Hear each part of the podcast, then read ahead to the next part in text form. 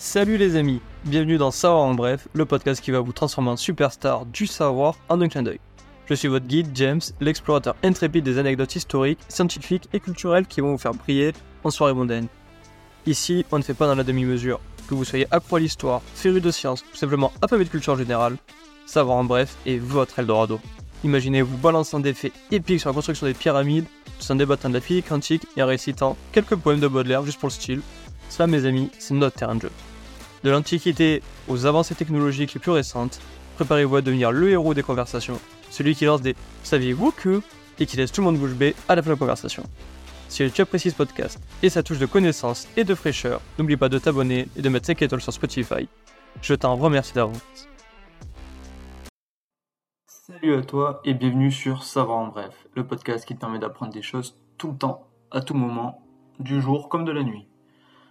Je vais te parler d'une boisson. Si je te dis des bulles, du sucre, de la caféine, généralement, déjà tu commences à avoir une petite idée. Si je te dis couleur rouge, Père Noël, là tu sais très bien. Je te parle de Coca-Cola. Et ouais, on va parler du Coca-Cola avec une petite anecdote relativement courte, comme d'habitude mais franchement intéressante. Comme tu le sais, Coca-Cola, ça date des années 1860 approximativement, avec John S. Pemberton qui l'a créé aux États-Unis à Atlanta.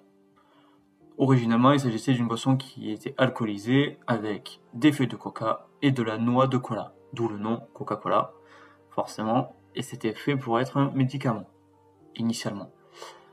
Sauf que en 1885, Atlanta a voté une loi contre l'alcool, comme tu le sais, comme tu as déjà entendu parler. Du coup, ils ont sorti une version sans alcool. Mais à l'origine, la boisson Coca-Cola, la recette de Pemberton pour être précis, s'inspirait du vin Mariani.